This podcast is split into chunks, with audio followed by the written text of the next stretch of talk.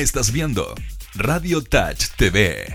Sigue con Doble Amarilla. Debate, discusión, opinión, fútbol y más. Síguenos en Doble Amarilla.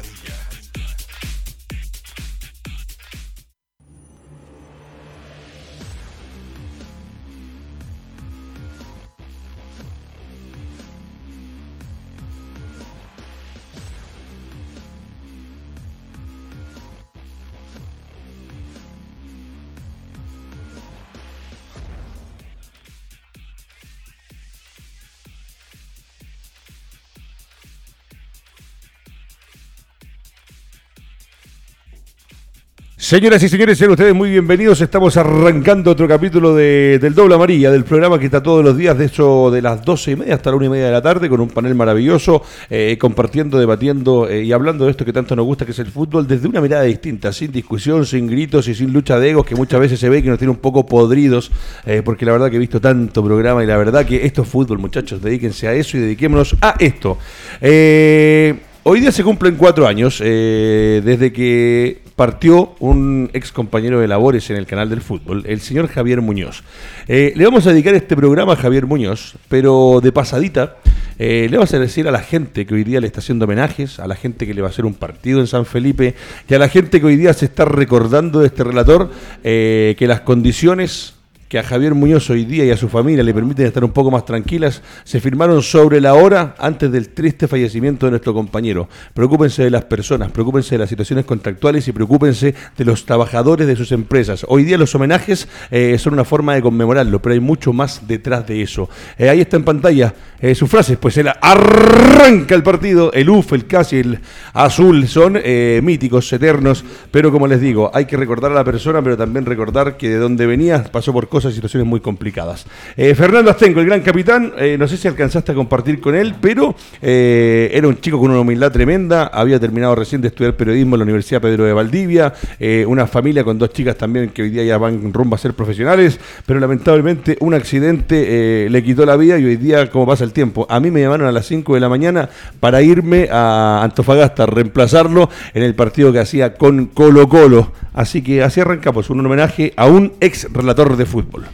Sí, pues yo lamentablemente, mm, bueno, estaba llegando al canal, eh, no nos habíamos topado muchas veces, pero obviamente por televisión eh, uno, uno sigue de repente ciertos relatores porque obviamente tienen un punch que de repente a uno le, gusta o como, como comentan o como relatan los partidos.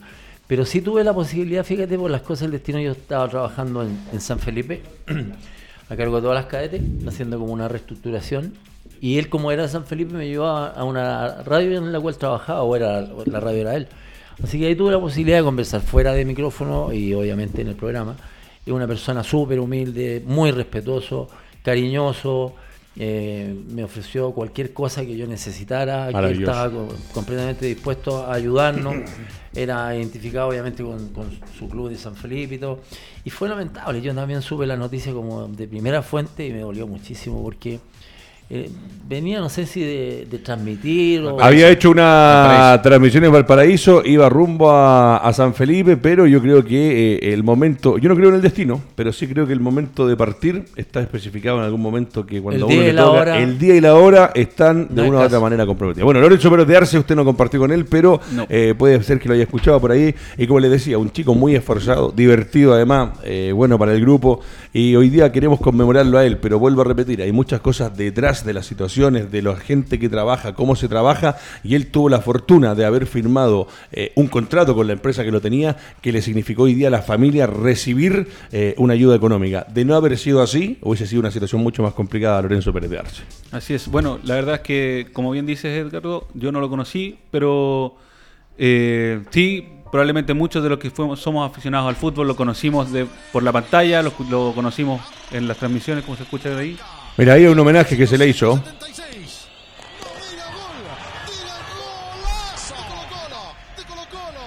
Tenía pasta de locutora. Sí.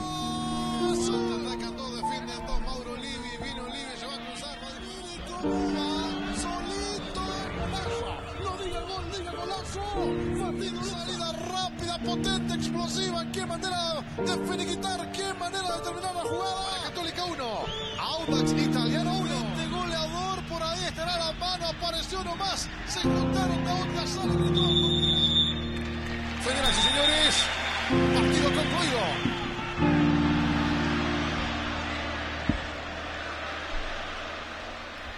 Ahí está, así que a arrancar hoy día con un homenaje a uno que, que también seguramente usted lo hizo. Eh, yo entiendo que el gusto con los relatores es súper especial porque no a todos les gustan todos, eh, pero habían cosas que tenía, como decía Fernando, eh, fuera de la cancha maravillosa, profesor Sergio Gilbert. Sí, yo no tuve la, suerte y la oportunidad de, hablar mucho con él. Sí, es lo típico, nos, saludamos en el estadio, cuando uno se cruza por diferentes motivos, por diferentes partidos. Pero a mí lo que más me impresionó de, de- de- después de la muerte de, Javier es eh, lo que se dijo de él. Claro, siempre uno tiende a hablar bien de la gente que ya no está. Pero escuché, he escuchado eh, solamente eh, elogios a un, a un chico que era fundamentalmente humilde, fundamentalmente querendón, muy de su familia, muy de- además de sus amigos y muy de San Felipe. Tal es así que eh, la, historia, la historia cuenta, yo no sé si es verdad, que, que efectivamente él se tenía que venir a Santiago para ese partido de post, en ese viernes en la noche que estuvo en Valparaíso, creo que estaba. En Valparaíso. Wander Y- Huachipato. Y claro, y, y en ese momento, eh, por lo, lo- lo que me contaron, es que él regresaba a Santiago, tenía que regresar a Santiago porque el otro día tomaba el, el- el avión a Antofagasta. a Antofagasta. Y que él dijo, no, mejor me voy a mi casa. Que queda en San Felipe, tomó su auto y dijo, yo llego mañana al aeropuerto. Sí, porque tenía un compromiso ese día, compartió con algunos Sí. amigos eh, y posterior a eso, claro, volví a San Felipe para de ahí Claro. eh, ir a Santiago a Merino Benítez. Entonces ahí es donde uno dice, bueno, como, como dijo Edgardo, eh, él no cree en el destino, pero, eh, pero sí eh, hay una cosa, uno se muere el día y a la hora señalada. Yo lo ni sé- un minuto, yo lo sé bien. Ni un minuto antes, ni un minuto después. Así que Yo lo, eh, yo lo sé. Pasó colada, pero Sí, claro. el capitán lo sabe bien. Sí, entonces, eh, bueno, eh, eh, eh, es una lata ah, y tan joven y además eh, teniendo una, una, una carrera bastante larga por delante. Sí, era, era, era yo, yo diría que bastante talentoso y como les digo, yo no lo conocí a él, no tuve la suerte de conocerlo tan íntimamente, pero todo lo que he escuchado de él... eh, Era un cabro bueno. Eso. Mira, a mí no me tocaba compartir mucho porque como relatores no nos topábamos. Yo viajaba con Nelson, con un comentarista como el Mauro, en el caso de hubiese sido Fernando. Eh, pero vos también algún recuerdo de un ex compañero. Sí, Póngase yo- los audífonos, me gusta verlo con Sí, audífonos para que se vea bonito. poco, Anda resfriado. De, ¿De qué? A ver. estoy pasando. Que, ¿Qué está pasando? A no, ver, me estoy cuéntenos. recuperando, me estoy recuperando. ¿De Pero qué? todas ¿Qué le pasó? lo- Cuéntale a la te escucho perfecto. No, quería remitirme antes de hablar de mí a Javier Muñoz respecto a, a valorar cosas que son su legado, ¿no? La huella imborrable de cada persona que hacen que esa persona trascienda. Yo creo que quiero rescatar la humildad, quiero rescatar el esfuerzo y quiero rescatar el talento. Él es una persona que también muchos dijeron y lo vimos también mediante su familia, fue un gran padre de familia y todo lo que consiguió él profesionalmente se lo ganó solito. O sea, sin pituto, sin ser amigo del hermano, del vecino, todo se lo ganó solito y con humildad, esfuerzo y talento. Y son virtudes que francamente en este momento están en, extinción. Yo pensé en algún momento que cuando falleció Javier Muñoz, incluso la industria iba a cambiar un poco, porque una industria súper impersonal, súper fría. No ha cambiado nada. Pero al menos igual. dentro de mi círculo al no cambió tanto, no cambió tanto. Quizás eran más palabras, quizás al aire, no sé si gratuita. En algunos sí cambió, pero en la generalidad no. Así que el llamado del recuerdo que sea valioso por eso, recordar la huella, recordar el legado, recordar las virtudes positivas que él dejó en la tierra, Javier Muñoz. Sí, así que así lo recuerdo. Bueno, es tanto así que hay cosas que no cambian, que hoy día, y se los digo, y eh, es un momento duro, pero es un momento donde hay que ponerse los pantalones. En el canal donde nosotros trabajábamos, hoy día sigue habiendo gente sin contratos, sin eh, lo mínimo que necesita un trabajador para tener tranquilidad y estabilidad. Y les vuelvo a repetir, antes de que falleciera Javier, él y yo tuvimos la suerte y la fortuna, después de ocho años trabajando en ese canal, de haber firmado un contrato, que es lo mínimo para cualquier trabajador. Y eso le permitió a él tener la tranquilidad de que su familia con algo quedó y no quedó eh, acéfala, porque la verdad que perder al padre de familia y al padre, al papá como tal, esas dos niñas, tiene que haber sido una situación terrible. El que habló ese día en el primer partido de homenaje que le hicimos a Javier Muñoz es el productor Carlos Soto, con el que también lo quiero escuchar porque compartieron muchos momentos lindos, tristes, alegrías, festejos y muchos abrazos. Bueno, impactante estar hoy día con la familia, con estas dos niñas que tú mencionas, Edgardo, que quedaron eh, sin la figura paternal, con el recuerdo de un hombre de esfuerzo, de sacrificio, y complementarlo de Oces, porque ese día estábamos haciendo Wonders Huachipato, Y en ese momento, eh, yo soy de región, de Valparaíso, y había mucha gente que trabajaba en el canal que eh, era de región. En este caso, Javier de San Felipe, Gerardo de, de Talca, Patricio Vergara, que hoy día todavía está en el canal eh, Aguilera. De, de Melipilla, Andrea Aguilera, que eres de Viña. Y créanme que eh, tiene mucho que ver con lo que dice Nelson Oces, de mm, no tener las herramientas a nivel de producción para darle a la gente que venía de región las comodidades que se requerían para realizar el trabajo fin de semana además. Recordemos que el fútbol se juega los fines de semana, que la gente que trabaja en la actividad se separa de sus familias para estar en esto que es el entretenimiento. Y eh, Javier tuvo que regresar, no se vino a Santiago porque el canal eh, no le daba alojamiento a la gente de región en Santiago. Por ende, llegaban a Santiago y tenían que regresar a sus respectivas regiones. O sea, hay una hay un vacío ahí que tuvo que ocurrir lo de Javier para que hubieran cambios a nivel de eh, producción, a nivel de presupuestos. Y después de que lamentablemente ocurre lo de Javier, la- el canal reacciona porque obviamente les podía quedar la cagada y eh, considera y empieza a contemplar hospedaje en un, un- un- con un canje un apar hotel, o sea, tampoco fue así como que reaccionamos metiendo la mano al bolsillo. Ustedes saben cuánto se vendió un canal, cuánta plata corre detrás de la, de la industria, y resulta que para situaciones, como tú decías, Edgardo, que tienen que ver con las personas que construyen en base a su talento, eh, esta- estas transmisiones deportivas, que son todos los fines de semana, insisto, eh, tampoco eran de las condiciones que eh, ellos merecían. Eh, no eran ni, hoteles ni, cinco estrellas, te hablo de Apar Hotel, que fue la medida que se optó y se tomó después de la muerte y de la pérdida de uno de los, créanme, las personas más increíbles que he conocido yo en el último tiempo y que han sido un ejemplo de esfuerzo, de, crecimiento, de carrera televisiva con pocas herramientas. De verdad que estas brechas, hoy día se habla de la brecha salarial, mientras más pueden estrujar a la gente, eh, con estas consecuencias creo que, eh, como dice Nelson, quizás no se remeció tanto el, el- el- ambiente televisivo o la industria televisiva con lo que son las personas. Las distancias son altísimas todavía.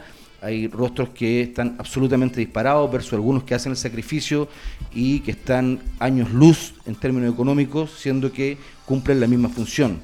Eh, eso a grandes rasgos. Quiero reconocerles que yo fui parte de ese equipo de producción y que siempre luché porque la gente tuviera las condiciones, pero había una barrera eh, económica que de verdad no tiene ni pies ni cabeza después de ver estas tremendas negociaciones donde perdimos a uno que era más que un relator, un, tremendo padre, un tremendo amigo y un tremendo ejemplo de persona. Eh, con- contigo siempre, Javier, con tu familia también. Hoy, como decía Edgardo, se, se está haciendo una actividad, una misa y un partido para los amigos de Javier y el equipo del canal del fútbol. Yo estuve 20 años en el canal del fútbol desde que nació, no me invitó nadie, digamos, y no quiero hablar a modo personal, pero lo que dice Edgardo es súper cierto, o sea, hay que superar ciertas eh, diferencias cuando hay vidas de por medio y eso no ocurre todavía, o sea, no sé hasta cuándo, qué más debe pasar para que la gente humanice la actividad. Eso por mi parte. Perfecto. Eh, así de simple y con nombre y apellido. Yo trabajé dos años en el canal del fútbol, siete años sin contrato, cuatro con contrato y hoy día los tengo en tribunales y voy a juicio porque no me quieren reconocer. La muerte de Javier en parte se dio por situaciones. El destino está, yo no creo el destino, creo que está escrito el día de partir. Pero estas situaciones en una empresa de lo que gana y lo que genera se podrían haber evitado. Y hoy día los que van a ir al homenaje, eh, que se pongan la mano del corazón y que vayan a un homenaje con sentimiento y que sigan haciendo las cosas de una manera mejor de lo que la están haciendo. Y le vuelvo a repetir, hoy día en el canal donde yo trabajaba, al cual estoy en juicio, eh, siguen habiendo compañeros de labores que no tienen contrato. Eso es impresentable en una empresa que fue comprada por Turner en más de 1.200 millones de dólares. Así arrancamos Pero el ojo programa. que también son, eh, hay, hay personas que están cediendo a eso. O sea, yo he tenido Es el, me- es el Por una medio. necesidad. Es No, el medio, no, es el sí medio. el canal, sí, ¿qué vas a ir ahí? Yo fui a pedir contrato y mira cómo termina. En tribunales porque quería exigir que me hicieran lo que profundizar, pero también en el- cuando yo pa- pasé por juicio también se me preguntó directamente eso. Lo primero que me preguntaron fue ¿Por qué eso. usted lo aceptó? Ustedes se organizaron, se dieron, yo dije que sí. Me organicé, algún momento no- nosotros hablamos con el gerente de recursos humanos. ¿Y qué te lo- decían? Ahora, yo no sé cuál, es que yo no sé cuál es, el, eh, eh, cuál, es, cuál es el escenario actual de esas personas que tú estabas hablando. Entonces Yo te lo puedo decir, yo hablé con, con dos, de- con dos de ellos hablé ayer en la noche. Y Yo los dos siguen sin Perfecto, contrato. pero no creo que ellos representen a todo el mundo. Pero hay muchos que siguen sin contrato. Por eso digo, yo, es no, yo no generalizaría. Entonces, por eso esa es mi acotación. a Y lo que dice. Soto con respecto a las diferencias también de salarios también es impresentable. Es una empresa que lo mínimo que debería tener la inspección del trabajo caerle mañana viejo y revisar cómo están las condiciones. ¿Quién Porque acá sabe? estás hablando de que alguien falleció porque simplemente en vez de haber hecho una inversión de gastar un hotel que vale 50 lucas, no había plata para los que trabajaban en regiones. Eso es una arista súper importante del caso que la Muy sabe importante. Carlos Soto mejor que todo. Pero también yo también quiero quedarme con la arista de que a través de Javier Muñoz, y yo alguna ayudantía también lo dije a, a los cabros más chicos, y eh, Sergio Gilbert es profesor, todo se puede, viejo. O sea, él finalmente se trasladaba en micro, andaba con todas sus corbatitas en, en la mochila, incluso vendía fruta. No es necesario ser Sí, hijo de un mundialista del 62. las No es, no es necesariamente ser hijo de, de- de un gallo que animó un matinal. Todo se puede, viejo. Sí, yo lo entiendo. Él lo demuestra. Pero lamentablemente las condiciones pero que te ponen. te-. Sí, son aparte. pero Para mí son aparte. son- son pero las condiciones te las ponen y te dicen, esto es así, ¿quieres estar o no quieres estar? Y hoy día son los que tienen el derecho de para transmitir todos los partidos. Y si tú quieres estar, yo me aguanté muchas cosas porque yo quería estar y yo lo asumo. Pero hoy día esperaba que cuando salí del canal se me pagara lo que correspondía. Y hoy día me quieren pagar cuatro años y estuve 12, porque la gente hace 12 años escuchó cómo relataba, le gustara o no. Vamos a avanzar. Eh, falleció el expresidente de la Conmebol, Nicolás Leo, su profesor Sergio Gilbert. Llegó a, a tiritar Gilbert. Recordar que Huele estamos por www.radiotouch.cl. Eh, hablamos de la Conmebol, hablamos de mafia en el fútbol, hablamos de eh, dirigentes, presidentes, eh, partiendo por Avalanche, por Blatter, por Leos, por Jadwe. sí. Mamita querida por Dios. Pero hoy día, lamentablemente, el ex dirigente deportivo falleció por un infarto tras varias complicaciones de salud, según confirmó su abogado Ricardo Pereda. Lamentablemente, eh, uno lo siente, la familia debe tener afectos, pero uno tiene que analizarlo también como la persona de lo que hizo, las gestiones que hizo, y lamentablemente está tan enlodado el fútbol mundial y sudamericano eh, que quiero escucharlo de la voz de Sergio Gilbert. ¿Qué le parece lo de Leos, que se fue a los 91 años? Bueno, eh, yo dije recién que lo- de, de las personas que ya no están, siempre se, se habla bien. A mí me cuesta hablar bien de, de Nicolás Leo, realmente de, de- de lo que conocí de Nicolás Leo, que es mi fase profesional. Yo no- de su fase personal no la sé. O sea, conozco algunos antecedentes, algunas cosas, pero no. Pero lo profesional y el, eh, es lo más eh, cercano a la delincuencia que yo he visto en el fútbol. O sea, eh, y, y- y vaya que he visto delincuentes. En la camorra Ah, italiana. Así que eh, ven- eh, eh, Nicolás Leos, y no solamente él, él es parte de una de todo un, un andamiaje, de un tejido al cual él también eh, favorecía y era fa- favorecido, digamos. Entonces, eh, evidentemente, eh, no es una persona que, haya- que, que merezca homenajes oficiales. Que estaba leyendo hoy día a la mañana que la Conmebol ya empezó como a dar la idea de hacerle un homenaje. un- Sería una un- falta de respeto al fútbol. Claro, a alguien, a alguien que ellos mismos hicieron una, una investigación forense de- de- y, lo, y dijeron que era un delincuente, o sea, no, no, así de simple. Entonces no, no, no, no me parece. Ahora, eh, eh, solo un, un antecedente histórico, a mí me gustan los antecedentes históricos, cómo llega eh, Nicolás Leo a la, a la Confederación Sudamericana, Qué interesante eso. eh, porque eh, él era presidente de Libertad ¿ah? de, de Paraguay y luego fue presidente de la Federación Pero- eh, Paraguaya. En ese tiempo, año, estoy hablando del año 78, 79, eh, el- se, se realizan las elecciones de la. Se iban a realizar las elecciones de la Confederación y, y por primera vez, porque antes de él había un peruano que se llamaba Teófilo Salinas. Ahí me- ahí me vi, ahí Claro, me- era un, un viejito que. Bueno, que generalmente tenía buena onda con Chile, era peruano y, ten- y era más o menos como, como, como, como Leos. O sea, se, se asentó en la confederación y no lo podían echar. Bueno, pero surge Nicolás Leos como la alternativa ¿ah? de, de- de- de Teófilo Salinas. Y Chile, se suponía que Teófilo Salinas pensaba que podía ganar, que iba a ganar, porque además eh, tenía la, la, eh, el favor y, eh, público de casi todos los países, incluso Chile. ¿ah? Pero ¿qué pasó? Nicolás Leos empezó a negociar individualmente con cada uno de los países, calladamente e individualmente, para conseguir su voto y darlos vueltas. Acuérdense que son 10 votos. Entonces no, no es tanto. ¿Qué hizo con Chile? ¿Qué hizo con Chile? Venían las eliminatorias del Mundial, del año para el, el 81 para el Mundial del 82. ¿Y qué es lo que hizo Chile? Y Abel Alonso, que era el presidente de, la, de la Asociación Central de Fútbol en esa época, le dijo, llegó al acuerdo con Nicolás Leos de que si Chile terminaba jugando sus dos partidos en las eliminatorias como local, incluido el partido con Paraguay, que era el país de Leos, Chile le daba su voto. ¿Qué pasó? ¿Qué pasó? Efectivamente, Chile jugó sus últimos dos partidos local, porque esa vez se, se jugaba en grupo, ¿se acuerdan? Sí. El grupo era Chile, eh, Paraguay y Ecuador.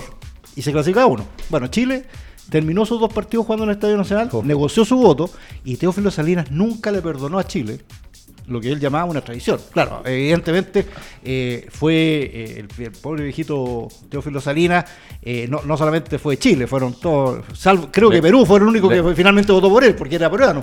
Pero eh, eh, todos los demás se dieron vuelta y, y eso un poco empezó a eh, dar cuenta de cómo iba a ser el- el- el- el- Tremendo. la, la administración de Nicolás Claro. Leo. Sí. ¿Qué te parece a ti, Fernando, eh, que tú también tuviste en el fútbol? Recordar a nombre, vamos a hacer una pasadita nomás, porque la verdad que para mí también, pienso igual que Gilbert, creo que son gente que le ha hecho daño al fútbol, que se enriquecieron con el fútbol y que hoy día eh, un homenaje me parece que no está. Eh, simplemente recordarlo, porque no sé, nomás, un respeto. se muera, Sí, pero obvio. una persona tú muerta, fuiste jugador y dirigentes como estos no ayudaban mucho. Eh, lo que pasa es que en el fondo, tal como decía Sergio, al final esto, esto comienza de una manera, pero termina acrecentándose prácticamente como una mafia que había en, el- en el fondo en, en la Conmebol. Y, y obviamente mucha gente estaba al tanto de esta situación y se veían y se hacían pequeñas investigaciones, pero realmente nunca nadie, no sé si, si, hubiese, si se hubiese podido, llegar al fondo realmente de, de lo- Nunca. de lo que estaba pasando décadas, en la décadas. Estaba Grondona también metido dentro de, de ese grupito. Otro, otro que bien bailaba. ¿Tiene, Claro. tiene la foto, Prieto, que le mandamos al WhatsApp de la radio, ¿no? Échale una miradita porque le mandé dos fotos para que vean cómo se juntaba. Esa era la cosa nuestra. Mira, ahí Sí, está. claro, sí. Impresionante. claro. Mira, ahí está eh, con eh, el señor Sergio Jave. Antes de la operación. Y si tiene la otra foto, Prieto, la otra foto los va a sorprender. Esta la mandó Nelson Oces, eh, haciendo también una colaboración con la producción del programa. Pero hay una donde aparece la mafia en pleno. Eh, Pérez de Arce, usted eh, algo habrá escuchado de estos señores, pues. Sí, pero bueno, lamentablemente, como ya todos han dicho, no son cosas muy buenas lo que se puede escuchar. Entonces. Ahí eh, está, mira. Los primos. Mire, Fernando Astengo. Ah, qué calidad, weón. Pelé, Maradona y Cruyff. Ah, Vito, yo- Vito Corleone. Uno de esos podría ser Soto, los otros dos no lo voy a nombrar. Uno podría ser ah, ahí. Pero mira, eh, Grondona, que manejó el fútbol en la. No, Avalanche. Avalanche para mí es el presidente más nefasto de la Sí. historia del fútbol mundial. Sí. Tenía procesos en Brasil por tráfico de armas, enriquecimiento ilícito eh, y un montón de cosas más. Y era el presidente de la FIFA y salía a dar cátedra, manejaba los mundiales y eh, cuando uno de los más grandes quiso lucharle al poder, lo terminó sacando de un mundial. Bueno, pasamos al siguiente tema, muchachos. Seguimos avanzando. Eh, dice, ahora vamos a ir con el Estaba fútbol. Ahí. Estaban los dos, Avalanche y Blatter. Estaba Avalanche todavía. Sí, Avalanche y Blatter. Sí, sí, sí. sí. Sí. Esa, la, esa la tengo, pero uh, créame que leo. Dice Cristian Endler, Ah, por sí. ahora es inviable que pueda jugar en Santiago. Un poquito el fútbol femenino, eh, las felicitaciones y nuevamente porque el fútbol femenino tuvo una presencia previa al clásico universitario Nelson Oces. Poquito que- público. Sí, está bien, pero es que eso es lo que hemos marcado Es acá. paulatino, es paulatino, Es paulatino, pero por lo menos se le está dando la posibilidad. positivo, sí. Ahora lo que Lo- lo dice Oces, DirecTV. lo que dice Oces, se lo voy a pasar la pelota a Nelson, eh, porque acá lo hemos, dicho, lo hemos dicho con Gilbert. Mucha gente reclama que el fútbol femenino fue bueno. Y lo que dices tú es ley. Se hace un partido previo al de Católica con la U y muy poca gente. A Sí, excepción de la gente. diferencia del partido de definición de Copa. Pero, dice, la portera indica que tiene contrato con el Paris Saint Germain y se apronta a jugar la Champions. Es inviable. Para mí es un volador de luces No, pensar que eso. podría venir a jugar a Chile. ¿Cómo Sí, lo es una locura desde que, sal- desde que salió al aire esta especulación, esta locura, como Sí, dice Fernando locura. Inviable, o sea, le queda Ojo, pero mira, pero te carrera quiero leer a algo. Cristian Endler, que es la Ella dice mejor del mundo. que le mostraron el proyecto y le dijeron el interés que tenían para que jugara a Libertadores. Como buena Hubo un que acercamiento y ella estuvo dispuesta a escuchar. Si alguien te el llama, tú lo Sí. escuchas y, Sí. y- y esperas que te envíe el mail y lo revisas, ¿sí? Sí, claro. Ya, Sí, pero perfecto, ojo, ojo una que- señorita. Sí, pero sí lo que hemos remarcado es que Endler eh, afuera no gana los millones de dólares No. que ganan los, los, los, los hombres, ¿ah? o sea, siempre Si no que- me equivoco, eran como 4 millones de pesos mensuales. Claro, o sea, eh, eh, sí, eh, O gana más plata que la que ha ganado o- en Chile. Claro, 10 veces. Va a jugar a otro nivel, en o otro sea, estadio. va- claro, eh, gana plata, digamos, pero eh, Llega gente. sí, pero Y va a llegar al club, a alguno de los tres clubes que pagan sueldo. En Wander no te pagan sueldo. No, ahora, no, pero ¿Quién ahora- va a llegar? sí. No, no, o sea, porque el que, el que pensaba eso, el que tiró eso fue Santiago Morning, Sí, fue Morning. Nasur, digamos que. Que en azul eh, siempre tira estas cosas, digamos, y hay que reconocerle que, que provocan efecto, o sea, provoca algún tipo de, de- de movimiento. Eh, eh, hay eh, eh, hay una, un trabajo de parte de él en el fútbol femenino que no tienen los cl- clubes como Universidad de Chile, incluso la Universidad Católica. Y me parece tan extraño eso. eh, sí, no porque está el negocio, sí, obviamente. Sí, sí, obvio, o- pero me parece tan extraño que no se preocupe a lo mejor de fortalecer, pensando en lo que es la institución, a su equipo para tenerlo en primera división. Yo te aseguro que, eh, que algo algo está sali- sa- sacando está nosotros de eso, así, sí, porque Nasur también es, eh, eh, ¿cómo se llama? Eh, sabe, sabe de estas cosas, sabe de estas cosas. Entonces, El eh, algo, fútbol. algo, algo, algo está pensando. Pero Pozo- claro, Pozo sabe. entonces, obviamente, Sí, sí, sí, Por el tema de la televisación del fútbol femenino. Oiga, le puedo hacer una pregunta, productor. ¿Qué, qué, qué pasa con este chico Pozo? Que había venido al programa, lo vemos afuera dando vueltas en el patio, parece león enjaulado. ¿Algún problema de Pozo? No, ninguno está participando de la edición periodística del programa. Ah, perfecto. Ok. Ricardo. Bueno, eh, esa era una pasadita lo de Endler. eh, y ahora, eh, Pérez de Arce, usted que le gusta la Católica, que dicen que podría volver, pero ya se va a atrasar un poquito más, dice: No te metas con el Pitbull. A la delirante presentación de Gary Medel en el Boloña. Me encanta que Medel juegue en Italia, mucho más que donde estaba. El capitán de la Roja fue oficializado como refuerzo del club a través de las redes sociales con un video especial donde lo muestran con un perrito maravilloso. Y dicen: eh, El castor que acompaña a Medel en el clip es un barboncino boloñese de las razas de perros más populares de Italia, dando a entender que llega a adueñarse Estamos del puesto del perro Estamos nacional. hablando de un perro. Medel viene al fútbol italiano, capitán. es verdad. Estamos Es- mal, León. Yo creo que lo, lo de Medel, lo de Medel, yo ¿Te creo gusta que, verlo en Italia? o sea, yo creo que cualquier jugador que juegue en Italia es, es bien visto, sobre todo si es un jugador chileno. Pero siento que mm, Medel eh, bajó un, un- un escalón, por lo menos es lo que yo siento, en lo futbolístico. desde, desde ahora. Desde No, no, que queda- desde antes. Ah, ya, De- ya. desde Es antes. que está, Desde es que antes, viene, es que viene, viene vuelta. Sí, digamos, sí, no, por eso te digo que por está eso, haciendo el por camino eso de te, regreso. por eso te digo, Claro, no es que ¿dónde sea una locura posicionarías a Medel ahora? Sobre todo en el contexto del fútbol de italiano. volante central. De volante, yo también, de volante. Yo creo que en la Copa América, fíjate que demostró una serie de falencias que no las había mostrado en las Copas Américas pasadas. Lo noté un poco lento. En línea de cuatro, difícil para él. Sí, y, y- y él, él es un muy buen tiempista porque no es un tipo rápido y, y careció de repente de esa situación. Entonces, me quedó un sabor de boca especial con relación a la posición en que está jugando la selección y que obviamente, te vuelvo a repetir, está en el Besiktas, que es un equipo obviamente de los mejores de, de Turquía. De Turquía. Y va al Boloña, si bien es cierto, el Boloña es un equipo de, de orden menor en, en- Que pelea el descenso, Claro, digamos, que te- de- sí, exactamente. sí, por eso te digo que la permanencia, como por el te digo roce que de los rivales es mayor que en el económicamente- fútbol. Sí, Eso me gusta, mayor, me gusta. mayor. Pero encima es que ya él no está para crecer futbolísticamente. No. ¿Entendés? O sea, Maripán, qué bueno que juegue, no sé, en una Claro, liga más competitiva, Pulgar también. Pero Medel ya dio, dio lo que tenía que dar. O sea, Pero ahora- Pero, pero a mí me gustaría eso, lo que ¿Qué tú cosa? dices. Tú lo posicionarías como volante central, Sí, que se potencie central. más ahí porque finalmente tampoco ha desarrollado tanto su carrera en esa posición en el terreno de juego. Ahí, yo lo veo ahí, ojo, me gustaría verlo en Católica en la misma posición. Pérez de Arce, ¿qué le parece lo de Pitbull en Boloña? No, yo ahí eh, concuerdo con, con Pozo. Porque Conoces. conoces, conoces, conoces, conoces. Con Nelson el Pozo. puesto, el puesto. el Nelson puesto. Pozo, Nelson. Pozo. Lo que Conoces, faltaba. No perdón. me elogie tanto, no me elogie. Porque, porque es verdad que va a tener más roce en lo futbolístico con equipos jugando en la Serie A que jugando eh, en Besiktas. Porque, claro, se expone a un, a un fútbol de mucho más roce, donde los defensas, históricamente en Italia, han sido defensas que son bravos. eh, por tanto, yo creo que Medel, como Pitbull que le llaman, se ajusta muy bien a ese fútbol y yo creo que va a poder rendir bien y se va a poder seguir mostrando. Si bien ya viene de, eh, de vuelta, yo creo que todavía le queda por mostrar allá. Perfecto. Sí. Eh, muchachos, ¿qué es lo que tenemos? ¿Tenemos algo preparado? ¿Tenemos una sorpresa? A ver, Con el perrito. ¿va a sorprender Carlos Soto? No lo puedo creer. Con el Va a aparecer el, el perrito, claro. Oiga, capitán, le- Astengo nos va a matar, güey. ese es mi perro, pero en blanco. ¿Sí? Así es mi perro. Es una maravilla. Mira. Para que, el ca- pa' que el Estamos capitán, todos pa' que el- locos, pa' que el capitán no locos. se enoje. Esa No, fue la todos locos, presentación. estamos todos locos. Estamos como Alf. como- Todos locos, porque de Estamos momento locos. un compadre sale con un calcetín en la cabeza y aquí nos volvemos locos, lo colocan en el noticiero central. ¿Qué? Qué 31 vergüenza. minutos. No, pues es fútbol profesional. Ahí está. Bueno. El calcio italiano. Muchachos, eh, se empieza a jugar un partido con una polémica, me encanta. Lo que debe haber sido Astengo enojado dentro de la cancha, No. weón. Sí, Uh. pero yo ya tengo eh, eh, vestido con una, eh, como indio con un- en un caballo. ¿Te acuerdas de esa producción? ¿Ah? ¿Te acuerdas? Ya, triunfo, en el. ¡Ah! Los 80. Sí, Pero sí. Tenés que verla. Es Si me extraordinaria. cuentan el video, las tengo arriba del no, no, caballo. Oye, eh, profesor Gilbert, estamos haciendo un repaso por los auspicios. Estamos junto a Yo buses. estaba arriba un caballo con una lanza, compadre. Sí, se me acuerdo. Identificándome un poco con, el- Triunfo. con- con los mapuches, con el. ah, Apuesto que lo Maravilloso. encuentra Soto. Apuesto que lo Muchachos, buses Romanini, romaninibus.cl para el traslado del personal acá en Santiago, región metropolitana.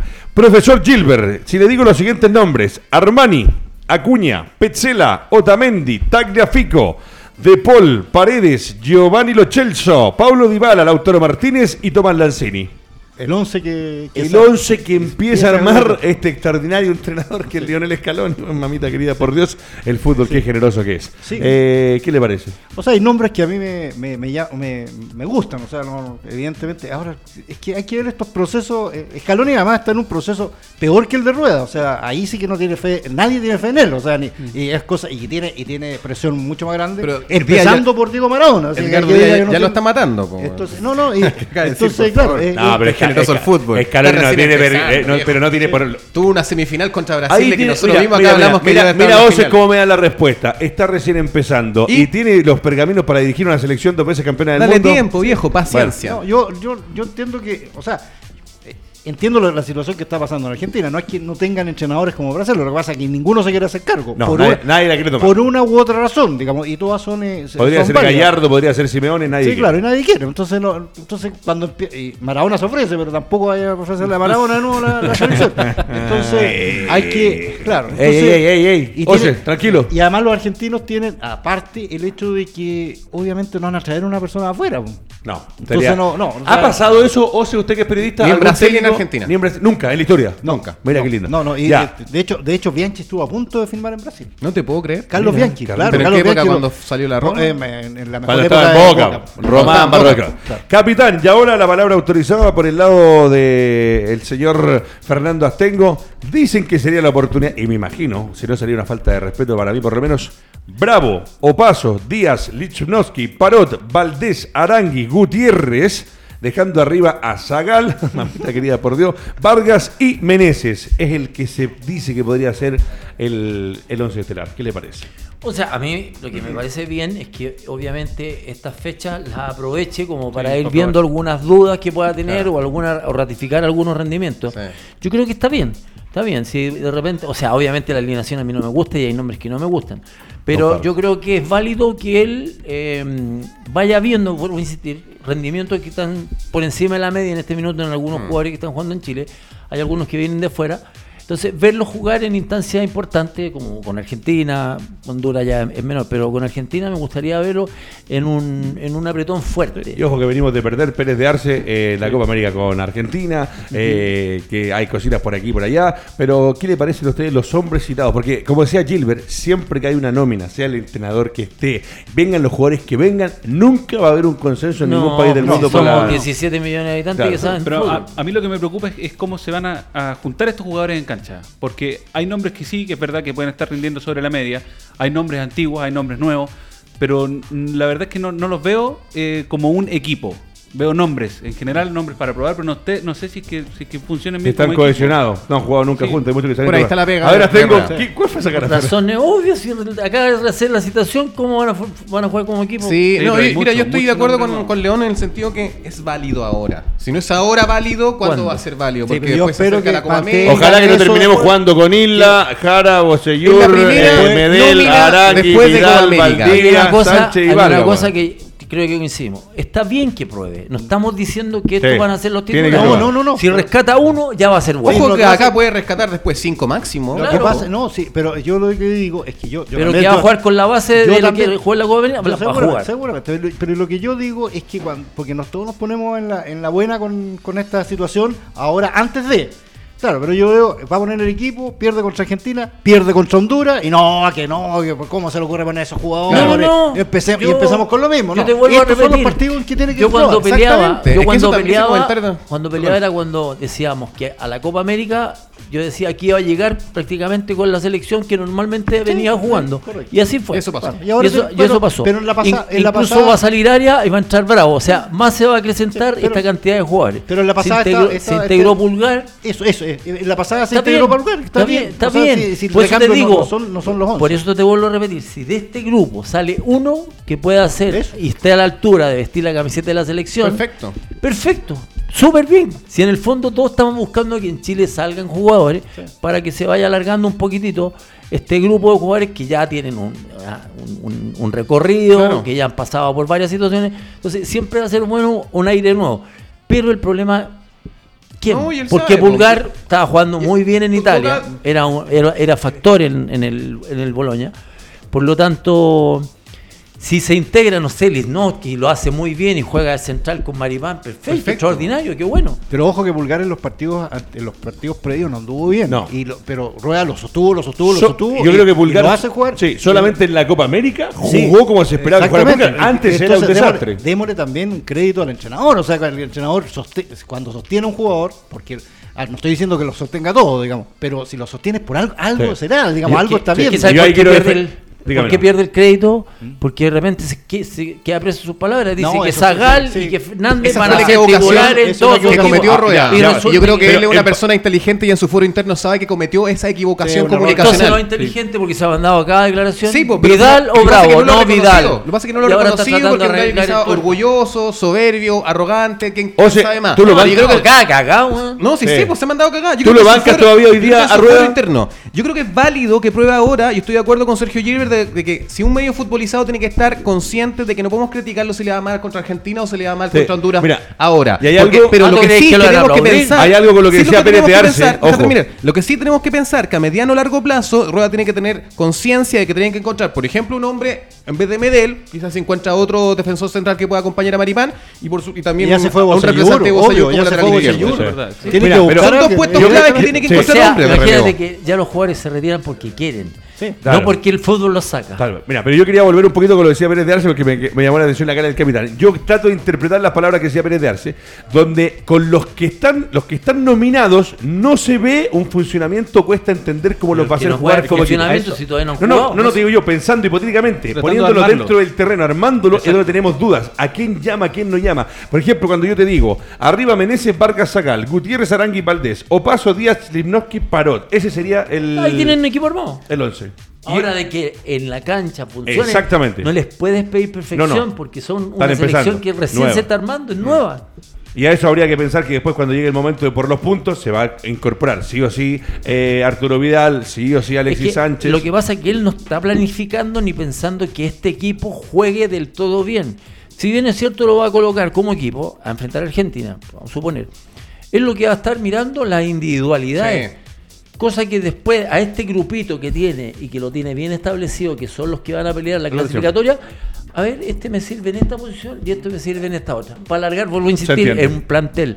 Pero este no, no se trata de que este equipo va a jugar bien y porque juegue bien y le gane a Argentina, Sí. va a jugar al No. clasificatorio. Ahora, ¿cómo se hace capitán? Y aquí la pregunta es para el panel completo. Eh, cuando se empiezan a juntar estos equipos nuevos, eh, ¿cuánto lleva Rueda? ¿Más de un año y medio? por ahí lleva, claro, ¿no? Un año y medio. casi. Más O sea, casi. eh, sí, Va- sí, va los claro, casi Hoy día, eh, este, este equipo que tiene que probar, nos quedan tres partidos antes de que arranquen las clasificatorias. Eh, es la última etapa, la última, lo último que va a tener para probar en un partido oficial por los puntos. Eh, ¿Sirve tanto para sacar en limpio cuando ha modificado tanto? Como decía Fernando, uno no sabe bien qué es lo que quiere. Usted con estos convocados, ¿cómo ve esta nómina? Es que lo que pasa es que nosotros presumimos que no sabe lo que quiere. Yo creo que sabe lo que quiere.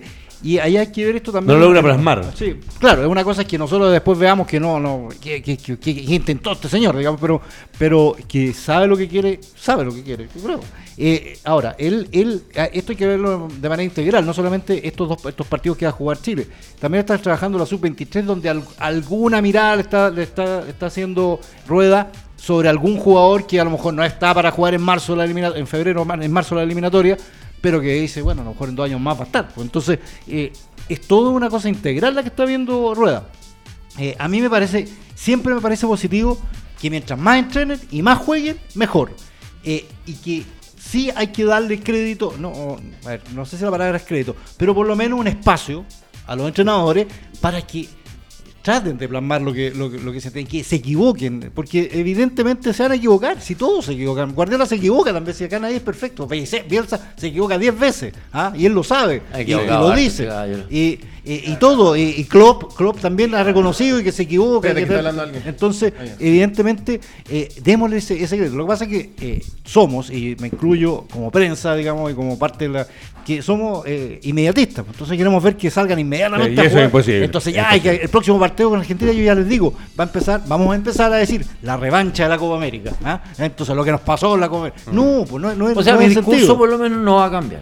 Este es un partido efectivamente que va- lo hace para probar jugadores, Sí. no para probar que un equipo funcione y No. que tenga forma establecida. Vamos- Está probando jugadores. Está probando jugadores, está Sí. buscando alternativas. Mira, y hablando de probar jugadores, Pérez de Arce dice que César Pinar y Alfonso Parot a la selección por la UC y Puch con un pie afuera por lesión. Eh, lo de Puch me parece que para llegar en buen nivel, después de lo que pasó en el fin de semana que tuvo que salir porque se resintió Sí. alguna molestia, eh, es mejor guardarse, viene el campeonato por delante, ir a jugar un partido que es amistoso eh, de la parte de vista médico, me parece que es mejor que eh, se concentre en la recuperación. Eh, Es irresponsable, o sea, puede terminar lesionándose más. Y, y es verdad, yo concuerdo con que lo que falta es darle tiempo y tener paciencia con un entrenador que está formando un proceso. No es, no es buscarle inmediatez, por lo tanto estoy de acuerdo. Pero no somos medio Y- futbolizados para eso. Van a Eh, llegar los mismos líderes de opinión súper populistas a hablar en contra de ruedas. ¿Quiénes son los líderes de opinión? Dígalo, a ver, dígalo, también, pues, dígalo. Edgardo Díaz, Cristian Díaz. Eh, ¿sabe Carlos qué? Soto. Yo, que yo lo aplaudo a Ose, weón. Lo yo soy echaba de menos, no, weón. no, no. Peleo, me saca canas verdes, Ose, weón. Pero puta que le hace bien al panel, weón. Eh, capitán, bueno, dejamos a los muchachos que están en la selección y voy a seguir con Pérez de Arce porque viene un tema eh, de equipos porque se, el fútbol sigue. Hay uno que está muy complicado, Fernando Astengo. Everton de Viña del Mar. Sí. Y Everton de Viña del Mar, aparte de todo, pareciera que le llueve sobre mojado, porque a nivel individual no han andado bien los muchachos, y hay uno que en su momento fue eh, un referente, pero eh, Cuevitas... eh, Juan Cuevas. Por favor, la palabra es suya. Así es, que se confirmó el día de ayer, más o menos al mediodía, que Juan Cuevas había sufrido un corte del ligamento cruzado posterior de su rodilla izquierda. Eh, después el día de hoy salió el parte médico en la página oficial de Everton que dice, comunica oficialmente a toda la comunidad que tras los resultados de los exámenes médicos realizados, el jugador de nuestra institución, Juan Cuevas, sufrió en su rodilla izquierda el corte del ligamento cruzado. Aquí Tremendo. no se expone, pero fue el posterior. Capitán, ¿cuánto demora eso más o menos? Seis meses. Uh, seis meses. Así es. ¿Sabes qué pasa? A ver, espérate, tiene apagado el micrófono, pues prendan el micrófono, pues sube el botoncito. Años en la televisión, ¿Qué para- decir, ahí. Mala cueva. Ah, ya. Oh, Esta noche en la Quinta Vergara. Eh, a ti no te van a cocotear nunca. se- se- ¿Por qué no tenéis cuello? Oye, eh, seis meses, eh, capitán Everton, hablando un poquito de los equipos nacionales, es un equipo que está complicadísimo, que uno lo ve en la tabla de colocaciones, está en el lugar número 11 con eh, apenas 21 puntos, a 6 puntos de el que está descendiendo directo, que es la Universidad de Concepción, y me da pena, y por eso lo tocamos hoy día a Everton en particular, porque está Pérez de Arce para la parte médica, pero también porque es un equipo que está cada vez más lejos de los hinchas, está... Integralmente estaba empeorando Everton. Está. Ha perdido socios. Ha perdido Ah, socios. confirmado eso, porque yo lo había escuchado. Sí, sí, ha perdido socios, hay menos gente que está yendo al estadio, cada vez el público Tremendo. promedio es menor, Tremendo. los resultados tampoco lo acompañan. eh, este grupo, es lo que había hecho Pachuca, que en el modelo de talleres de Córdoba pues, la gente pensó que se iba a trasladar a Everton de Viña, ha pasado todo lo contrario, se, se perdió el sentido de pertenencia. Deportivamente hablando también, Everton ya no es un equipo que luce, como se pretendía en su momento cuando lo compró Y aparte que este, equi- este los- grupo económico Los jugadores mexicano. que ha traído, eh, no hay ninguno que sea rimbombante, por favor. Vienen como los que no juegan allá, los traen El para molido acá. llega acá. El Claro. molido. ¿Comparte conmigo o no? Sí, exactamente, que, quizás el que ma- mayormente brilló en su momento fue Juan Cueva. Cuando llegó, que tuvo un la- momento personal muy bueno. Y ahora está en esta situación. Profesor Gilbert, ¿cómo lo ven una institución que tiene historia? eh, ahí lo vemos imágenes eh, de lo- del hombre que dirige la cabina técnica, jugadores. eh, ¿Cómo se entiende lo de Everton? Es parte de este negocio del fútbol que se vende por plata, porque esa es la verdad, eh, hay que hacer plata, dicen por ahí. Y resulta que, como dice Oces, ya que esté perdiendo socios, eh, algo te dice, es duro. Es que el modelo de, de- de gestión y de administración actual de los clubes de fútbol en todas partes del mundo eh, eh, te da y te quita. Te da el hecho de que eh, hay, una, hay una forma de relación con los jugadores en términos económicos que, puede ser incluso eh, tranquila, diría yo. No, no, no existe esa cosa que de la urgencia de que te, paguen el 35 de cada mes o el 48 de cada mes, sino que te pagan los días que te corresponden. Y eh, esa, ahí es el concepto empresarial del asunto. Pero cuando, cuando se va por ese lado, también uno tiene que saber que hay, hay, hay deficiencia o carencia o dificultades o diferencias con lo que era la administración eh, antigua, que eran estos, estos hinchas, digamos, que llegaban a, a dirigir, o sea, todos los presidentes eran hinchas de su equipo Mm. y eran y se presentaban incluso como mecenas, del, eh, en- en- pero era bastante irresponsable la administración. Claro. Eh, claro, Ocurrió en a- a- Everton eso. o sea, en, Particularmente. todos- en todas partes, imagínate, porque quebró Colo Colo, quebró la U, o sea, eh, eh, pasaba eso. Eh, entonces, eh, claro, lo que acá se gana en eficiencia se pierde en identidad. Eh, los, los señores de Pachuca, los mexicanos, ellos ven... Aquí eh, ninguna, ni una ni la otra. Eh, sí, pero Ni- les pagan. comparto con Pero- ni la una ni la otra. No, no, pero te digo en sentido futbolístico. Ni la, ni Epa, una, no, ni- ni Muchachos, la un otra. segundo. Eh, la producción que hoy día se, se da cuenta, Fernando, cuando Este el programa se productor está metido? transformando en una clínica. Sí. No Ahí está, ahí está Pérez de Arce lo de, para que lo vea lo de Cuevas. Así es. Bueno, vemos en la, en la imagen eh, ¿Le donde puedes se ve. poner ahí, ah? Con, con, ahí, con el Sí, de Maxi. claro. Bueno, se alcanza a ver en la imagen los ligamentos principales que estabilizan la rodilla y se ve ahí en, en color rojo el ligamento cruzado posterior, que es el, es el ligamento que se lesionó ahora Cuevas. Ese ligamento eh, se corta, Se es, un corta, corte, es un corte. hay que operar. eh, por Se hace injerto de muerto, ¿no? Yo me corté Eh, todo no. eso. Claro. No uno, todo, todo. Todo, exacto. ¿Sí? ¿A quién le pegaste? No, no, me cayó, me cayó, me cayó un arquero encima. Vaya. Sí, si lo hubiese pegado, el otro obviamente corte el ligamento, pero a mí me cayó un arquero encima. Me costó te cayó todo. ahí, Todo, todo, todo eso que indica la rodilla, me- todo, se me hizo pedazo la rodilla. Hay, hay una lesión, hay una lesión, León, que se llama, le llaman la triada maldita y está descrita así, de hecho, en la literatura científica, eh, que es corte de ligamento colateral medial, el corte de ligamento cruzado anterior y corte de menisco también. Tremendo. Y Todo eso es- le pasó. A mí se me quebró la meseta tibial. Tremendo. Ya. Muchachos, era eso una pasadita por Pérez de Arce. El productor hoy día está metidito. Me encanta cuando el productor ya. Fernando Astengo, quiero terminar lo de Everton porque me parece que esta pérdida de identidad del negocio del fútbol. Le hago una pregunta. Se supone que cuando uno compra un equipo, cuando compra una institución tan laureada como Everton, en una linda plaza con un lindo estadio, eh, tiene que aportar y lo compra porque quiere hacer negocios. Eh, y una parte del negocio importante es que la gente vaya al estadio, que la gente esté contenta, que se inscriban más socios y muchas cosas más. Pareciera que Everton, no sé si la palabra es caerse a pedazos porque tan, tan mal no está, pero lo que dice Ozzy yo lo encuentro terrible. Un equipo que en vez de sumar socios en una linda ciudad como la de Viña, esté perdiendo, se esté yendo la gente, porque ya es como que el equipo es un equipo mexicano disfrazado con la camiseta evertoniana. Esto es una cuestión casi universal ya. Si ustedes se han dado cuenta, hay equipos de los indios, de los chinos, de en Europa, hay equipos que prácticamente son de personas que no tienen ni relación Absolutamente. con el país ni con el equipo. Y acá llega el tema este de los mexicanos. La sensación que yo tenía es que Everton se iba a transformar en una potencia Yo también, futbolística. querían acá en- plata, por lo menos acá en refuerzo. Chile iban a traer muy, incluso de muy grandes jugadores y todo. hijo.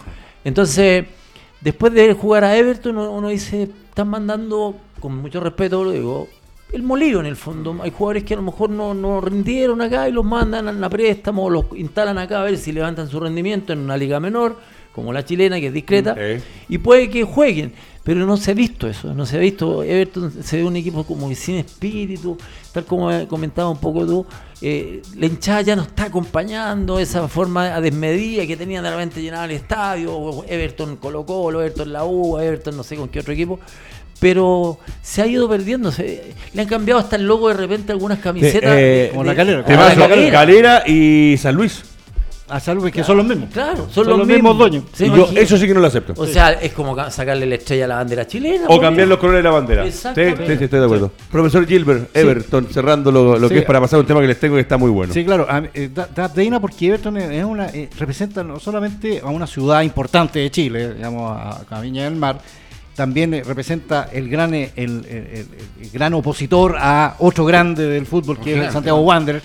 en la quinta región. Entonces, y tiene historia Everton. eh, Everton eh, ha sido campeón del fútbol chileno. Con Don Nelson. Eh, con Don Nelson, antes con Pedro Morales, en los años 50, también 50 y 50. Tiene a grandes nombres como Meléndez, digamos, como gran figura de, de historia. Ceballos, Pealetti. después, claro, en el año 76, René Ceballos, claro. Pealetti. Chicomito ah, Martínez. Chicomito Perdón, Martínez. ¿de qué Charola Ceballos- de qué González. Ceballos Charola habla? González. José Luis. José Luis. Ah, ya, no, yo Puntero izquierdo. yo de cordobés.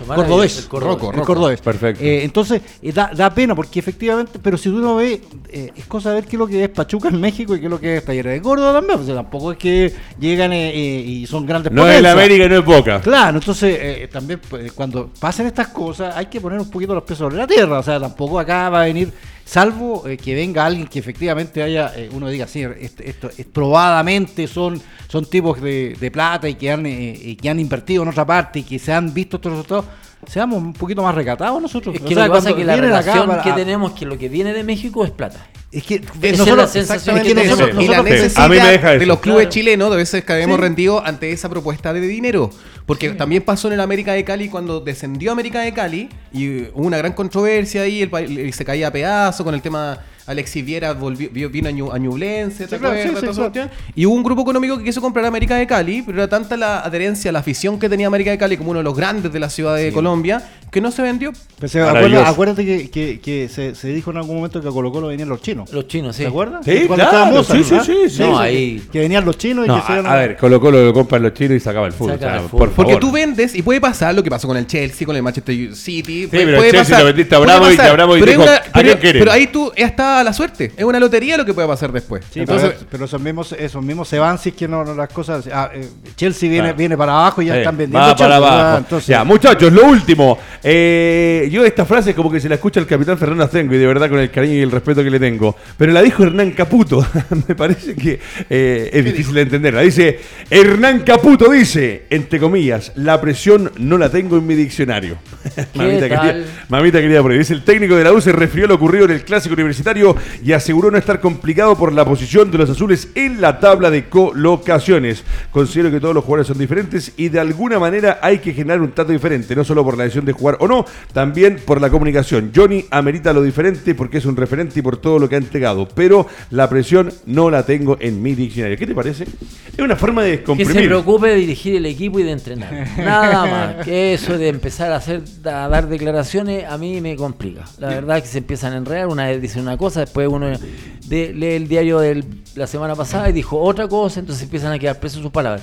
La presión va a existir siempre. La Y en persona, la U, por la favor. persona que diga que no, no tiene presión está mintiendo. Porque no ten- es verdad.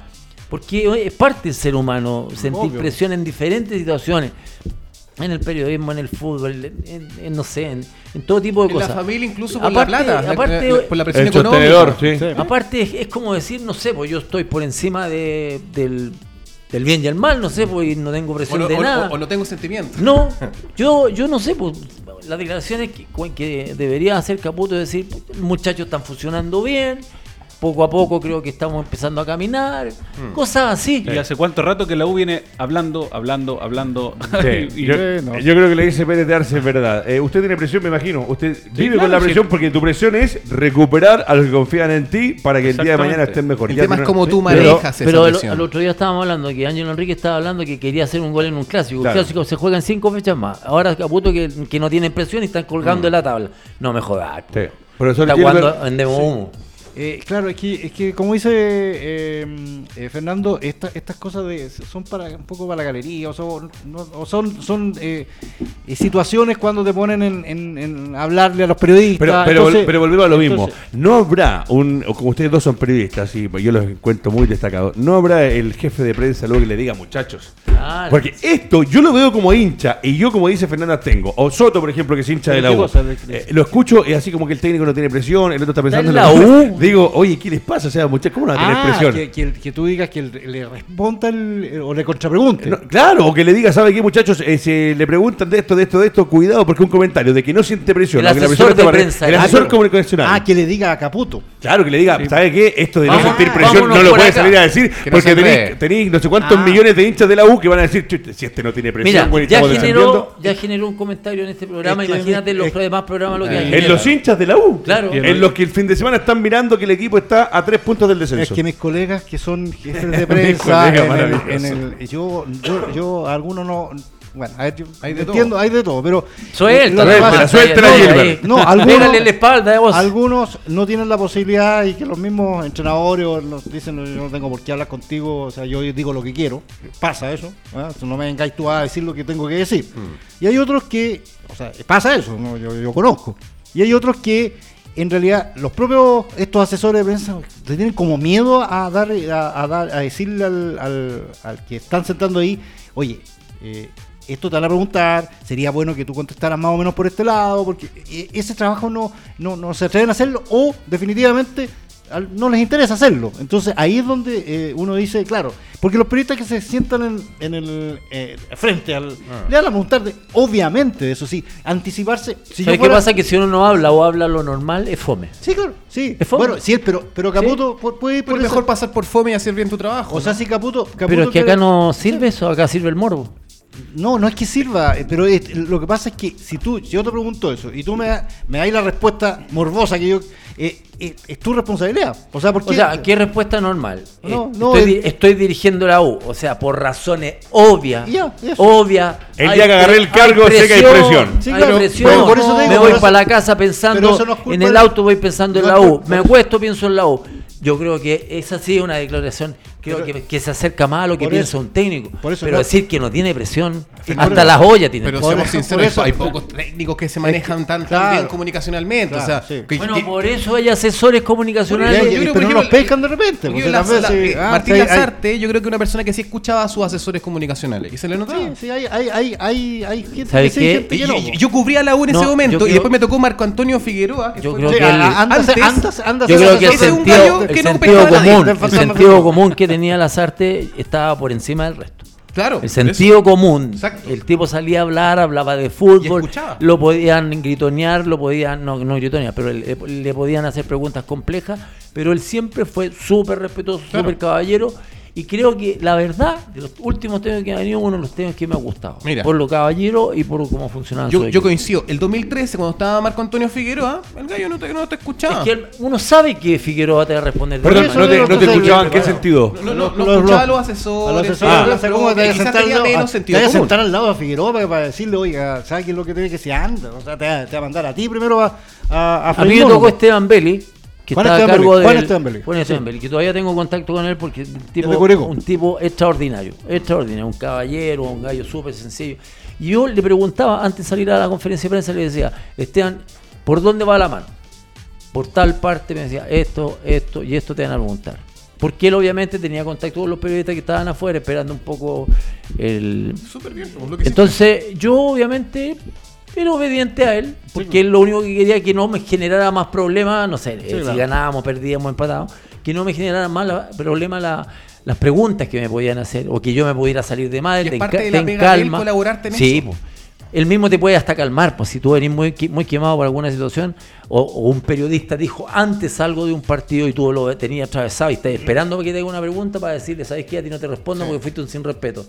Él, pum, te bajaba la- las pulsaciones, pero obviamente lo que dice Sergio es verdad. O sea, uno tiene que entregarse un poco a un especialista en las comunicaciones. O sea, es como que yo lo asesorara a él en el tema futbolístico. Él tendría que entregarse a mis conocimientos como futbolista. Obvio. Cada uno en su pega. Sí. Pérez de Arce, con respecto a, la- a lo de la presión para cerrar el tema con Caputo. eh, Sentido común, sentido común. Me parece que de repente el silencio o el, o el escuchar al asesor Sí. de prensa. No estamos hablando de Figueroa, estamos hablando de Caputo, que es un tipo que uno lo ve de afuera más correcto, más tranquilo. Pero me parece que, como decías tú, se habla tanto. ¿Y por qué de una vez por todas no bajan un cambio y se mantiene el silencio yo y trabajan que- tranquilos? Yo creo que hasta, hasta qué punto había una respuesta correcta para eso. Porque si él hubiera dicho, sí, la verdad es que siento la presión, los titulares hubieran sido Caputo Sí, se sí. siente presionado. Sí, claro, sí. Entonces, Claramente. hasta que- igual Sí, estaríamos sí. hablando de esto. Buen punto. ¿Cuál sería la respuesta? No, No, o sea, la respuesta, eh, cada uno dirá la respuesta. Lo- no, lo pero lo uno pregunta así como la respuesta de Gilbert. Sí. Usted está en un medio de comunicación donde hay una presión porque tiene que escribir. Eh, frente a lo que dice Caputo. Si dice presión, lo critican. Si no dice presión, lo critican. ¿Qué sería, según Gilbert, si, si Gilbert fuera mi asesor? Sí. ¿Qué me recomendaría? No, o sea.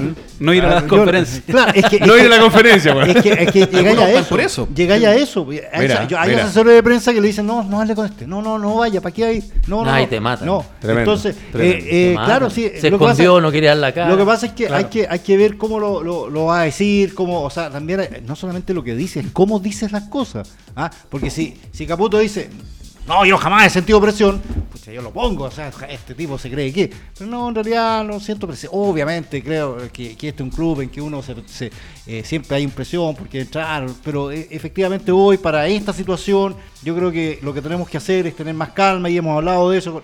Claro. Mira, estoy diciendo yo lo que, lo que diría yo, digamos. en- en- eh, pero eso, eso porque alguien me dijo, le van a preguntar esto, por, váyase por ese lado, dígalo así. Eh, y dígalo de esa manera, Claro. porque cuando hay de otra manera, porque el, a, a Figueroa si tú le preguntáis, ¿cómo le va? Me va bien, ¿y qué te importa? Entonces ya, eso ya te genera, ya te genera un, un ruedo, pues, entonces ya, ya te genera una... es un gallo que te dice, yo no tengo susto, yo no tengo presión, yo no tengo miedo.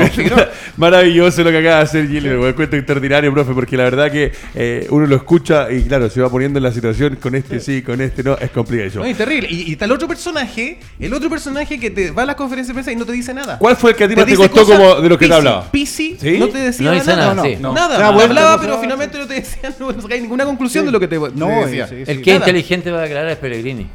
Pellegrini te lleva para el lado que él quiere. Sí. Es súper Ojo- inteligente. Ojo que Bielsa también era complicado, porque Bielsa... No, Bielsa es... Bielsa, Bielsa De partida da- Bielsa, Bielsa es no un se tipo... la pastilla, no, vuelta. eh, aparte un tipo falta de respeto que habla mirando hacia abajo y no mirando al periodista. Pero Sí, entonces, ese tipo... Pero, por ejemplo... No Borgi- saludó al presidente de la República. Falta de ¿De qué respeto. estamos hablando? Y no va a ascender con Bor- el Leeds. Borgi era, era al- al contrario, uno veía las conferencias, pues sabía. Era entretenido, Tribunero, claro. era, era eh, no tribunero, Tribunero, eh, sí era tribunero. bueno, eh, y te da la, cuñero. Cuñero. ¿ah? Porque tú sabías que te la. Te la ah, dejaba le- picando. Le, preguntáis cualquier cosa y él salía con algo, entonces te da la. No, aunque es que fuera- tiene chispa. Claro, entonces él es ocurrente te- y Es además verdad. te involucraba a ti como, como Sí. si fueras amigo de él. Entonces No, y era cuando, cosa. invitó a Humberto Suazo, ese Sí, claro. Muchachos, eh, ha llegado el final del programa. eh, les quiero agradecer nuevamente a la gente que nos sigue en Puerto Montt, en Arica, en Concepción, Osorno, eh, en. Osorno, en Valdivia, eh, en cada una de las ciudades donde están los cable operadores retransmitiendo, Mundo Pacífico desde Santiago a Panguipulli, nuestras cinco plataformas sociales de redes sociales más Red Gol. El, capítulo de hoy día fue dedicado a Javier Muñoz Delgado, ex relator del canal del fútbol que hace cuatro años nos dejó, y en particular eh, a un tipo, como decía el profe Gilbert, con una sencillez y una humildad tremenda. Capitán, como siempre, Abrazo. un placer. Eh, estoy esperando, el, eh, le tiene que llegar No. uno a, Lorenzo En Bray. cualquier momento En cualquier se- momento Ah, lo van a bajar a Va veredear. a tener que tratarse una costilla. Al profe Gilbert, a Nelson Oces, a Mauricio Pozo, que hoy día me imagino no cobra el día porque no participó y estuvo afuera dando explicaciones, a Maximiliano Está como Prieto asistente de y al mejor productor que he conocido en mi vida. eh, no está hoy día con nosotros, pero el celular se lo vamos a sacar nosotros. Nos vemos, muchachos. Ah, qué bueno.